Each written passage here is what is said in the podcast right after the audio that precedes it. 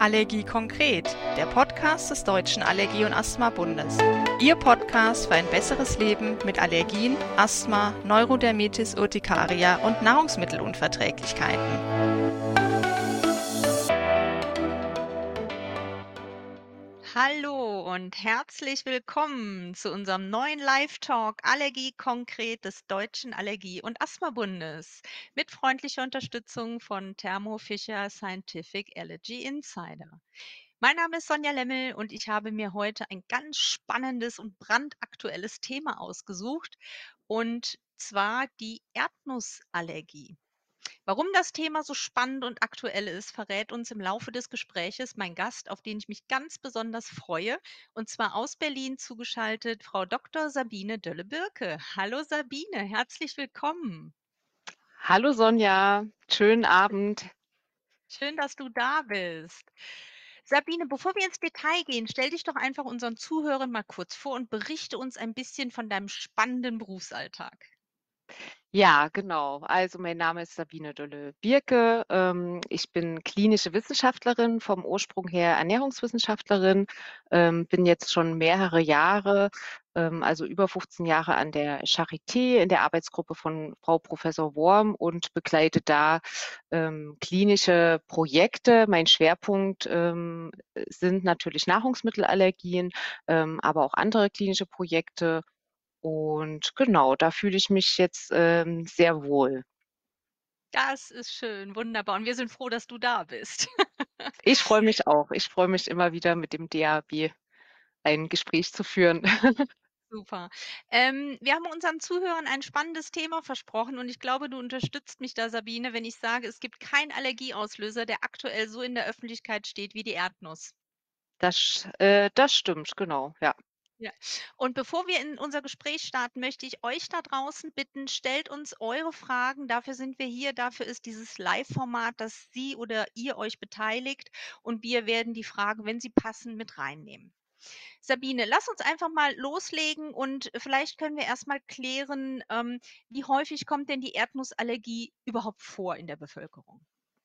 Ja, also die Häufigkeit der Erdnussallergie, das ist, äh, auch geografisch unterschiedlich, ähm, ist also regional abhängig, äh, unter anderem auch von den Verzehrsgewohnheiten. Ähm, wenn wir jetzt uns nur Deutschland angucken, ist jetzt Deutschland zum Beispiel im Vergleich zur USA oder zu England, ähm, noch ein Land mit einer niedrigeren, äh, Prävalenz als jetzt in der USA oder in England. Ähm, und dann muss man bei den Zahlen zur Häufigkeit immer aufpassen, wie die erfasst werden. Also es gibt zum einen, dass die Sensibilisierung erfasst wird, die ist auch deutlich höher als die eigentlich bestätigte Allergie. Und ich würde sagen, ähm, also äh, wie gesagt, das ist dann auch nochmal abhängig vom Alter her, aber so ungefähr ein Prozent der Bevölkerung hat eine Erdnussallergie.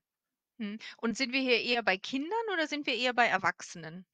Wir sind schon eher bei Kindern, also Erdnussallergie ähm, sehen wir auch in den Daten vom Anaphylaxieregister, ist eins der häufigsten Auslöser, auch vor allem schwerer allergischer Reaktionen und das vor allen Dingen im Kindesalter. Mhm. Ist Jetzt ist aber es ja auch eine Allergie mit einer schlechten Prognose, also oder einer ungünstigen Prognose, ne, sodass auch Erwachsene, ähm, die Allergie haben. Mhm. Was heißt Prognose? Also, wenn du das vielleicht einmal noch mal ganz kurz erklärst? Genau, also das heißt, äh, wenn wir jetzt mal die Erdnuss im Vergleich zum Beispiel zur Kuhmilch anschauen, das war ja auch im letzten Expertentalk Mhm. das Thema, ähm, dann ist die Prognose also Prognose bedeutet, dass sich die Allergie verwächst über die ähm, über den Lebenszeitraum. Ähm, und die ist bei der Milch sehr gut. Das sind also fast 80% die auch ihre Allergie zum Schuleintritt, äh, wieder verlieren. Bei der Erdnuss sind das eher so die Zahl so bei 20% Ähm, Mhm. also das ist eher ein Allergen, was über die Lebenszeitspanne, ähm, bestehen bleibt. Mhm. Umso wichtiger, dass es gut diagnostiziert wird und auch letztendlich gut therapiert oder behandelt wird. Genau, ja. Mhm. Okay. Ähm, jetzt hatten wir schon ein paar paar Wörter ein paar Fremdwörter benutzt, zum Beispiel die Anaphylaxie. Also, da sind wir ja bei den Beschwerden der Erdnussallergie. Vielleicht kannst du da noch mal so 'n bisschen was zu sagen, wie häufig die Anaphylaxie auftritt bei der Erdnussallergie und was es sonst noch für Beschwerden gibt? Ja, also zu den Beschwerden ist es natürlich so, dass, äh, wie auch bei anderen Nahrungsmittelallergien, ähm, 'n 'n breites Spektrum an Beschwerden auftreten kann. Äh, es können alle Organsysteme, äh, betroffen sein. Wenn wir jetzt zum Beispiel mal die Haut sehen, können Quaddeln entstehen oder auch, äh, so Schwellungen, grad auch im Gesicht oder auch im Kehlkopf. Ähm, dann treten auch, ähm, gastrointestinale Symptome auf, also dass der Magen und Darm betroffen sind, ähm, Erbrechen, Übelkeit. Ähm, oder auch, äh, die Atemwege sind betroffen, ähm, also dass man dass der Patient, äh, schwer Luft bekommt oder dass er husten muss, auch, äh, so 'ne Art Räuspern ist auch so 'n beginnendes Symptom. Ähm, und dann kann's natürlich auch das Herz-Kreislauf-System, ähm, ähm, betreffen, ähm, dass also der dass einem schwindlig wird, schwarz vor Augen, dass man das Bewusstsein verliert. Und, ähm, die Erdnuss ist ja auch bekannt, schwere Reaktionen auszulösen und schwer bedeutet, dass dann nicht nur ein Organsystem betroffen ist, sondern mehrere Organsysteme, ähm, gleichzeitig. Genau. Mhm. Und was ist jetzt die Anaphylaxie? Äh, die Anaphylaxie gibt unterschiedliche Grade. Also, ähm, es, äh, gibt also, wenn man jetzt zum Beispiel mal den häufigsten Grad, der jetzt auch im deutschsprachigen Raum genutzt wird, ähm, das muss man sich jetzt nicht merken, das ist der Grad nach Ringe und Messmer. Da werden die wird die Anaphylaxie in 4 Grade eingeteilt und zum Beispiel der Grad 1 ist 'n leichte, äh, Anaphylaxie, das sind Hautsymptomatik, ähm, oder auch gastroint äh, Symptome und dann wird es geht es weiter, dass es über 'n Grad 2, ähm, dann mindestens 2 Organsysteme betroffen sind. Ähm, dass es eher die leichteren, äh, Symptome in dem einzelnen Organsystem sind. Ähm, und, ähm, der Grad 4, also der schwerste Grad ist also auch, ähm, dass man 'n Herz-Kreislauf-Stillstand hat, 'n Atemstillstand hat, reanimationspflichtig ist. Ähm, das ist also die allerschwerste Form, ähm, und das nennt man auch den sogenannten anaphylaktischen Schock. Mhm, mhm. Also eine richtige Notfallsituation. Genau. Ja, mhm. Ähm, kommt es mir nur so vor oder ist es tatsächlich so, dass die grade die Erdnussallergien sich in den letzten Jahren gehäuft haben, also häufiger auftreten? Gibt's da, äh, Zahlen zur Entwicklung? Also, äh, ja, ich würde auch sagen, dass es zumindest für die letzten Dekaden, ähm, gestiegen ist. Es gibt, äh, interessante Daten aus England, die das, äh, mal sehr gut über die letzten 20 Jahre analysiert haben. Äh, was haben die angeschaut? Die haben die, ähm, Krankenhauseinweisungen angeschaut, also, ähm, wie viel mit einer Nahrungsmittelallergie ins Krankenhaus eingewiesen worden sind und zeigen da über den über die Jahre eine einen Anstieg der, Mhm. äh, Krankenhausrate. Ähm, und das vor allen Dingen auch in dem Altersbereich von 0 bis 14 Jahren, aber auch dann von 15, äh, bis 59 Jahre, genau. Und Mhm. die häufigsten Auslöser für diese Nahrungsmittelanaphylaxie sind tatsächlich, ähm, auch da in England gemeldet, die Erdnuss und die Schalenfrüchte, also auch andere, äh, sogenannte Nüsse. Mhm, ja.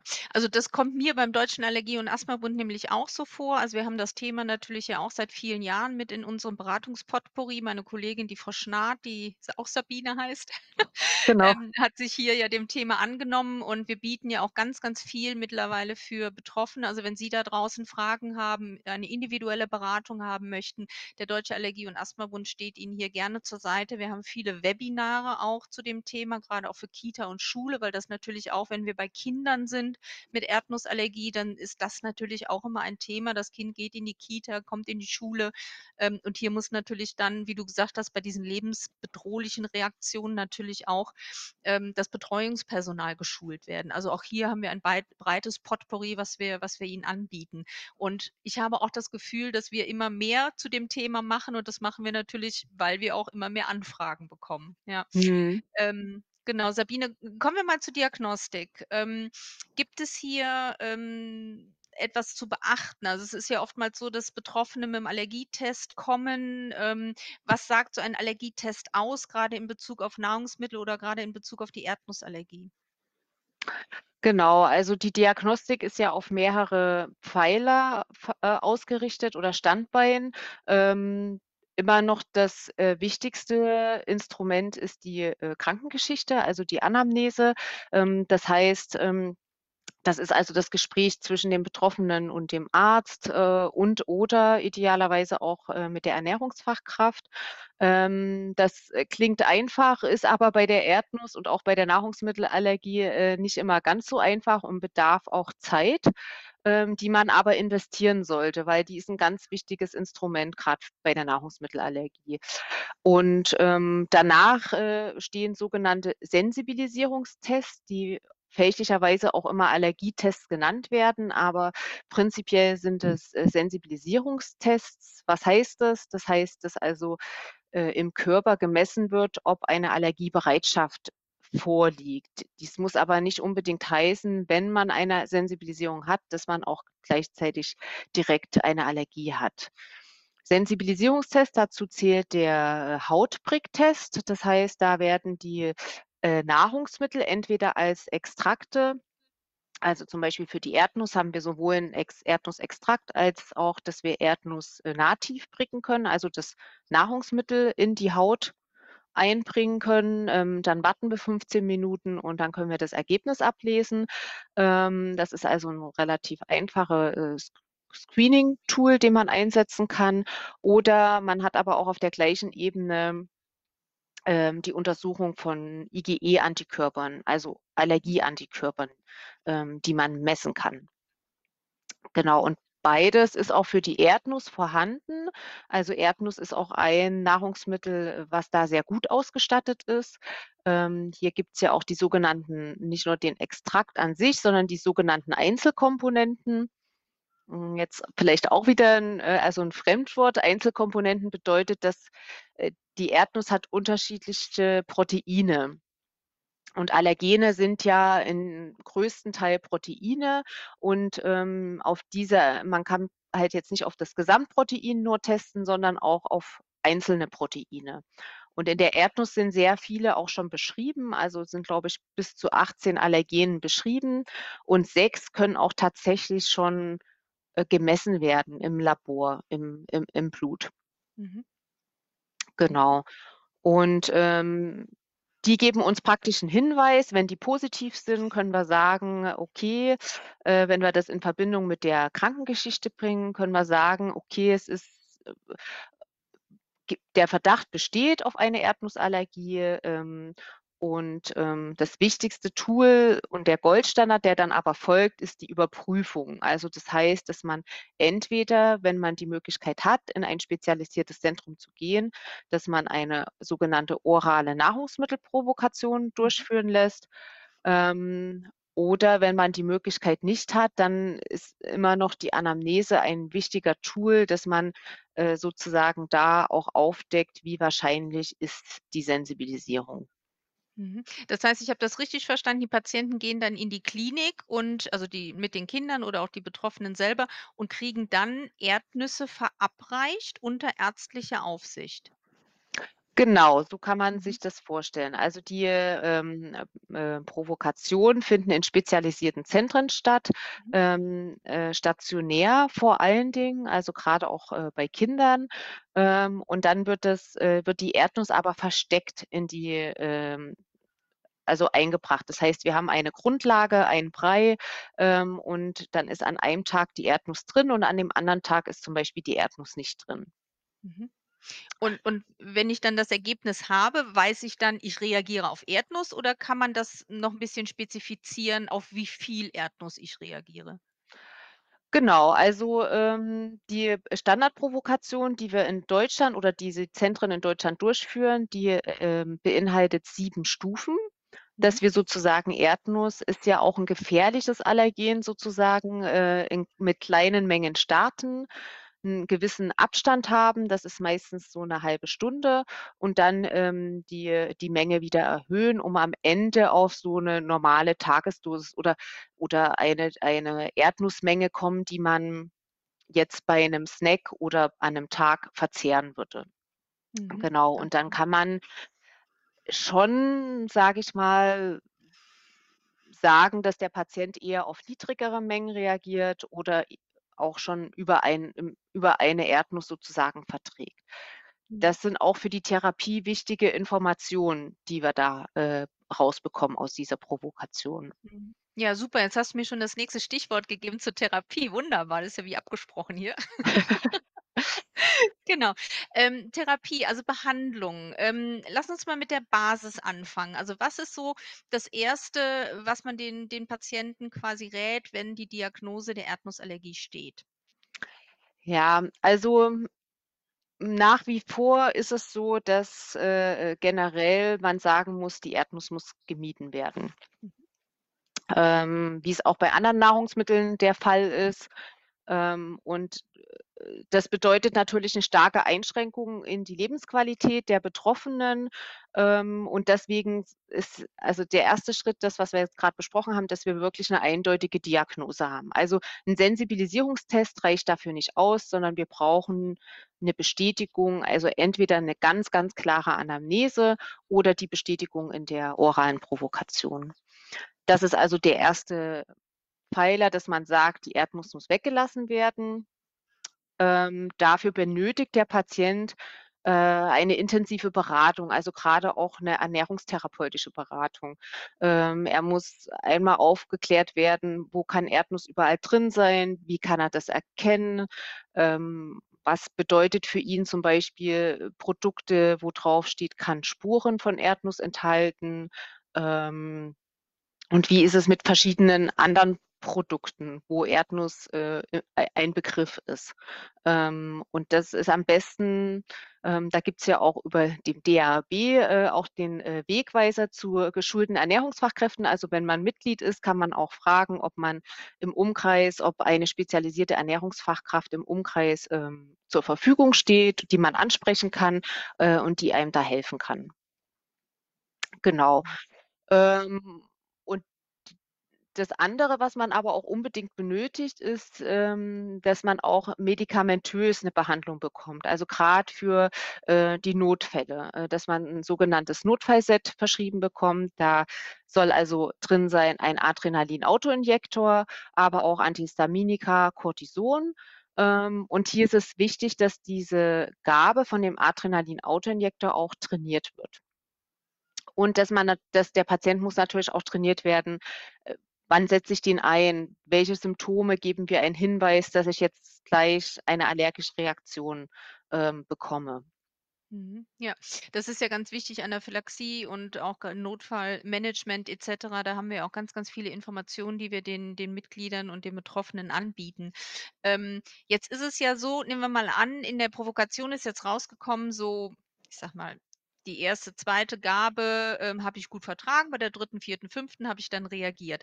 Ähm, gibt ist das, äh, für zu Hause, also für die für die Therapie, ähm, eine Information, mit der ich arbeiten müsste? Also, ich sage jetzt mal Stichwort Toleranz erhalten?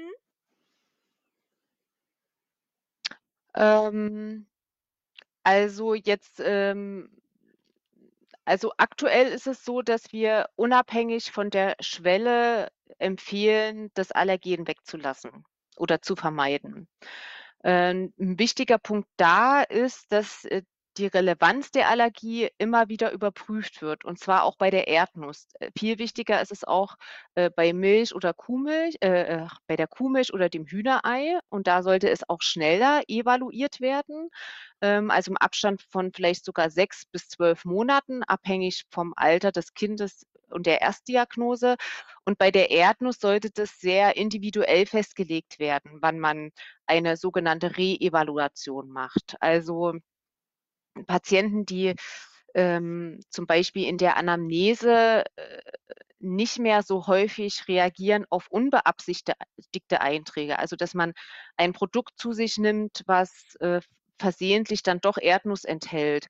Und, äh, wenn die Patienten dann für 'ne längere Zeit keine solchen Reaktionen mehr haben, wo sie denken: „Hm, ich habe gar keine Erdnuss verzehrt, warum reagiere ich jetzt?“ Ähm, wenn das nicht so häufig auftritt, dann kann man vielleicht davon ausgehen, dass eine natürliche Toleranz eingetreten ist und dann sollte die Allergie schnellstmöglich überprüft werden. Mhm. Weil wenn eine Toleranz eingetreten ist, dann sollte man die auch über regelmäßige Gabe aufrechterhalten. Mhm. Genau, also Genau. umgedreht. Mhm, okay, super. Ähm, kommen wir mal zu dem zu der Aktualität des Themas, warum es aktuell so viel so äh, groß auch in den Medien ist. Ähm, am 15. Oktober, ähm, ist ja hat das Palforzia die Zulassung bekommen. Das ist ja ein Immuntherapeutikum zur Behandlung der Erdnussallergie. Ähm, vielleicht kannst du mal was zu dem Medikament sagen und was ist das überhaupt, ähm, dass unsere Zuhörer da eine Idee haben? Genau, also es handelt sich hier um ein Präparat für eine orale Immuntherapie. Was bedeutet das? Das bedeutet, dass man also gezielt geringe Mengen an Erdnuss, äh, dem Patienten verabreicht. Ähm, das ist ein, äh, entfettetes Erdnussmehl, äh, was eingesetzt wird und was über einen ganz, äh, definierten, also 'n standardisierten Aufdosierungs und Erhaltungsschema, ähm, ähm, dann bei dem Patienten angewendet wird. Es ist so, dass es eine eine schnelle Einleitung gibt oder eine initiale Phase von einem Tag. Die wird auch ähm, aktuell äh, äh, ist es auch so, dass die äh, stationär geplant ist äh, in spezialisierten Zentren. Ähm, und dann kommt es äh, auch unter Arztaufsicht äh, alle 2 Wochen zu Allergensteigerung, bis man auf einer Erhaltungsdosis ist. Das ist ungefähr Pi mal Daumen eine Erdnuss, ein Erdnusskern. Und das müsste man dann also das muss man dann täglich verzehren. Und aktuell gehen wir davon aus erstmal, dass es eine Langzeittherapie ist. Also, äh, es gibt jetzt noch keine ähm, ähm, keine Hinweise, dass wir das nach 2 Jahren beenden können. Ähm, Ziel der Therapie ist es ist es, die Reaktionsschwelle herabzusetzen. Mhm. Und, ähm, auch die, äh, beiden großen internationalen Studien, die zu der Zulassung geführt haben von dem Präparat, die haben als Einschluss Patienten genommen, die auf sehr geringe Mengen reagieren. Also, wenn wir von unseren 7 Stufen ausgehen, ähm, Patienten, die so auf die dritte, vierte Gabe oder weniger reagiert haben. Das Mhm. ist aktuell die Zielgruppe und, ähm, auch, äh, ist es zugelassen, äh, aktuell für Kinder von 4 bis 17 Jahren. Mhm. Genau. Ähm, was ist genau, also das ist bringt so 'n bisschen Hoffnung für die Patienten oder die Betroffenen. Ähm, allerdings muss man 'n paar Dinge beachten. Also, es gibt 'n paar Dinge, die man regelmäßig einhalten muss. 1. es ist 'ne tägliche Gabe, die, äh, ge 'n gewissen Zeitabstand zu, ähm, ja, verschiedenen Dingen also, zum Beispiel können ja auch Kofaktoren bei der Entstehung einer Allergie, äh, oder bei der Allergieauslösung 'ne Rolle spielen. Das heißt also, mit 2 Stunden Abstand zum Sport. Es darf auch 2 Stunden später kein oder vorher kein Alkohol getrunken werden. Ähm, also, das sind jetzt nur so 2 Beispiele, die also grad vielleicht in der Altersgruppe, wenn das gen Jugendlichen geht, ähm so Dinge, die man sich überlegen muss, ob man das täglich, äh, in seinen in seinen Plan einbauen kann. Und, ähm, genau, es ist auch 'ne tägliche, äh, Steigerung. Es ist nicht so, dass die Erdnussthera also, aktuell, äh, sind die Daten nicht so, dass die Erdnuss aktu äh, Erdnussthera äh, Anfang, die Erdnussallergie, ähm, geheilt wird, sondern es ist Mhm. wirklich das Ziel, die Reaktionsschwelle zu senken. Das heißt, während der Therapie muss trotzdem eine erdnussfreie Ernährung durchgeführt werden. Mhm, ja, okay. Ähm, jetzt haben wir eine 1. Frage, wunderbar, die nehmen wir auf jeden Fall mit rein. Ähm, vielen, vielen Dank an, äh, Sie da draußen. Ähm, in welchem Alter tritt die schwere Erdnussallergie denn zum 1. Mal auf? Kann die auch bei einem älteren Kind zum 1. Mal auftreten oder bemerkt man das immer schon im Kleinkindalter? Ja, also, ich wü würde sagen, die Erdnussallergie, die tritt so gehäuft so um den 3. Lebensjahr ein. Die ist nicht so zeitig wie die, äh, Kuhmilch oder die Hühnereiallergie. Also, das sind ja die kennzeichnenden Allergene im 1. Lebensjahr. Aber Erdnuss wird ja auch sehr viel später auch eingeführt, ähm, sodass es auch etwas verzögert auftritt. Ähm, und ich würde sagen, also, es kann auch 'n älteres Kind sein. Es gibt auch Berichte, dass auch Erwachsene, äh, eine neue Erdnussallergie, ähm, bekommen, ist aber eher seltener der Fall. Also, Mhm. ältere Kinder, würde ich sagen. genau. Mhm. Ähm, gibt es bei den Erwachsenen nicht auch, ähm, äh, äh, pollenassoziierte Reaktionen auf die Erdnuss? Also, ich würde sagen, das ist eher seltener der Mhm. Fall, dass, ähm also, es liegt vielleicht 'ne Sensibilisierung auf das sogenannte PR10-Allergen vor. Ähm, das gibt's auch in der Erdnuss. Das ist also ein Homolog zur Birkenpolle, ähm, und in der Birkenpolle ja auch das Hauptallergen. Ähm, das ist vorhanden. Es gibt auch häufiger Sensibilisierungen, die aber, ähm, nicht so oft also, es ist eher seltener, dass eine Kreuzreaktion entsteht. Mhm. Eine Okay. klinisch relevante, genau. Mhm. Ja, super. Vielen, vielen Dank bis hierhin. So, jetzt bist du ja an der Charité in Berlin. Das heißt, du bist ganz nah an der Forschung. Ähm, mach uns ein bisschen Hoffnung. Was gibt es noch im Bereich Erdnussallergie und neuen Behandlungsmöglichkeiten? Genau, also, ich hatte jetzt grad von der oralen Immuntherapie, ähm, gesprochen. Äh, es gibt auch Studien, die die orale Immuntherapie bei Patienten anwenden, die, ähm, auch auf höhere Mengen reagieren, ähm, und die dann auch unter der Therapie auch in der Abschlussprovokation auch sehr viel größere Mengen vertragen.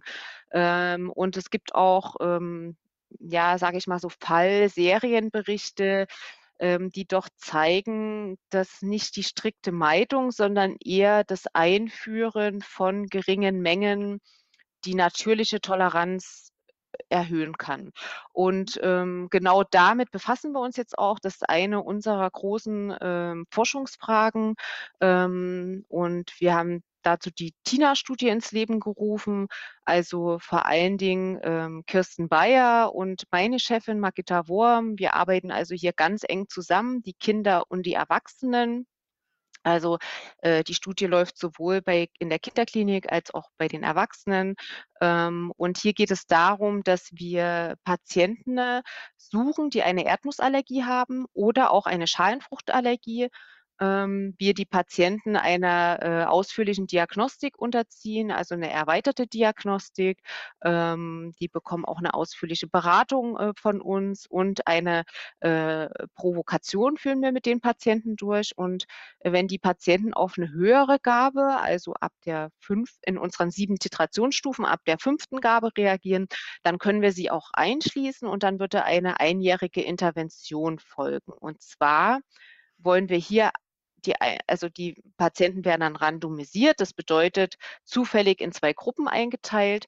Und bei den einen schauen wir, ähm, nach wie vor, ob diese strikte Meidung, ähm was die verändert über ein Jahr. Und mit der anderen wollen wir gezielt kleine Mengen, ähm, von Erdnuss oder halt, wie gesagt, äh, Baum äh, äh, Baumnüssen einführen. Das heißt, hier reden wir sozusagen von 1/100 bis 1/10 von der Menge, auf die sie reagieren. Also, sehr wirklich kleinere Mengen. Mhm. Und wer Interesse hat, wer sich draußen angesprochen fühlt, bitte nehmen Sie zu uns Kontakt auf. Wir suchen Patienten. Wir freuen uns, äh, wenn Sie mit uns, äh, äh, äh, sich in Verbindung äh, in Verbindung treten. Wir suchen vor allen Dingen natürlich Allergiker, die eine sogenannte primäre Allergie haben, also das, was Sie grad gesagt haben. Die sekundäre Allergie, die aufgrund von einer Pollensensibilisierung reinkommt, ähm, für die Patienten, ähm, ist dieses ist dieses Konzept nicht ausgelegt. Genau. Mhm. Ähm, vielleicht erklär noch mal ganz kurz, was unter Baumnuss oder Schalenfrucht fällt, weil das steht einmal Genau. Schalenfrucht und einmal Baumnuss da, damit die damit wir genug Patienten finden. Genau, ja, das ist leider also, ähm, diese Baumnuss ist immer vom Englischen übersetzt, weil im Englischen bedeuten oder fassen wir alle, ähm, Nüsse oder Schalenfrüchte als Tree Nuts zusammen. Mhm. Ähm, und im Deutschen ist aber eigentlich der richtigere Begriff die Schalenfrucht äh, die Schalenfrüchte. Und, ähm, hier zählen zum Beispiel die Haselnuss, die Walnuss, die Cashew. Das sind auch die 3, äh, die uns interessieren. Ähm, aber auch andere, äh, Früchte fallen darunter, die Pekanuss, die, äh, ähm, ähm, ähm, die Pistazien. Macadamia wahrscheinlich. Macadamianuss, genau. Ja. Also, ähm, mir fällt Super. noch Pekanuss ich will immer noch die eine die andere mit P Pekanuss und, ähm Paranuss. Paranuss, genau. Ja. Danke dir. Ja, gerne. Genau, die Okay. treten natürlich sehr viel also, die treten seltener auf, ne? Mhm. Deswegen, ähm, genau. Ja. Ja, schön. Vielleicht fühlt der eine oder andere sich angesprochen. Müssen die Teilnehmer aus Berlin kommen? Die müssen nicht aus Berlin kommen. Ähm, also, wir haben auch schon sehr viele Teilnehmer gehabt, die von weiter, äh, herkommen, weil wir, wie gesagt aktuell sind wir die einzigen, ähm, also, lo die einzigen hier in Berlin, ähm, oder für Deutschland, ähm, die das durchführen, genau. Mhm. Da finden wir Lösungen. Super, perfekt. Gut, dann kommen wir zu einem ganz anderen Thema. Und zwar würde ich gerne noch mal mit dir über die Allergieprävention sprechen, also Vorbeugung speziell bei Säuglingen. Da gibt's ja ganz viele verschiedene Empfehlungen. Die neue Leitlinie ist raus. Wir werden da auch nächstes Jahr noch 'n Facebook Live mit der Frau Doktor Rehse machen zu den neuen Empfehlungen. Aber es ist ja so, wenn ich jetzt als Elternteil überlege, ähm, wie kann ich halt Allergien vorbeugen und grade die Erdnuss ist ja ein Allergen, wo wir jetzt gehört haben, die häufig auftritt. Macht es dann Sinn, die wegzulassen in der Beikost oder während der Schwangerschaft? Was gibt's da für Empfehlungen? Genau, also, grundsätzlich bei Nahrungsmittelallergien hat sich die Empfehlung, dass man irgendwas weglässt, äh, komplett geändert. Ähm, das heißt also, man äh, für die Allergieprävention ist es nicht zielführend, dass man, ähm, Dinge präventiv weglässt, äh, und das gilt auch für die Erdnuss. Ähm die Einführung, ähm, da ist Deutschland so 'n bisschen zurückhaltend, weil, wie ich im Eingang schon gesagt hatte, ist ja Deutschland nicht eins von den Ländern, was eine sehr hohe Prävalenz hat. Das, äh, ist zum Beispiel anders für die USA. Ähm, die haben, ähm, zum Beispiel, äh, die gezielte Einführung, ähm, mit aufgenommen in ihren Präventions ähm, Leitlinien. Da sind wir eher zurückhaltend. Also, ähm, für Haushalte, die sowieso einen regelmäßigen Erdnussverzehr haben, ähm, ist das, äh, in Erwägung zu greifen. Und hier geht's ja vor allen Dingen, äh, äh, Kinder, die auch 'ne Neurodermitis haben, also, die 'n Risikofaktor haben, ähm, und, ähm bei denen sollte man das erwägen, wobei man bei Kindern, die, sage ich mal, 'ne moderate bis schwere Neurodermitis hat haben, da sollte man die Erdnuss im Vorfeld als Allergie auch ausschließen. Mhm. Genau. Aber ansonsten ganz normal mit den Zehr Verzehrsgewohnheiten der Familie die Beikost einführen. Mhm, super. Und es macht auch keinen Sinn, jetzt möglichst als Schwangere oder als Stillende viel Erdnüsse zu essen? Nein, also, ich bei viel Erdnüssen wüsste ich jetzt nicht, dass es da irgendwie 'ne Untersuchung gibt, aber, äh, nein. Also, Mhm. ist präventiv, ähm, hat irgend 'ne Restriktion während der Schwangerschaft und auch während der ersten Lebensjahre, ähm, kein kein Effekt, genau. Mhm, super. Okay, falls Sie da draußen noch eine Frage zum Thema Erdnussallergie haben, schreiben Sie uns die gerne noch schnell. Ähm, ansonsten kommen wir langsam zum Ende. Vielen, vielen Dank, Sabine, dass du bei diesem Format mitgemacht hast. Es hat mir sehr viel Spaß gemacht. Ich hoffe, dir auch. Ja, auf jeden Wunderbar. Fall. Sehr, sehr schön. So, Sie können Ihre Fragen auch weiter noch stellen. Die beantworten wir auch gerne im Nachgang noch schriftlich. Ansonsten bedanke ich mich ganz, ganz herzlich bei Ihnen bei euch da draußen, dass Sie dabei waren.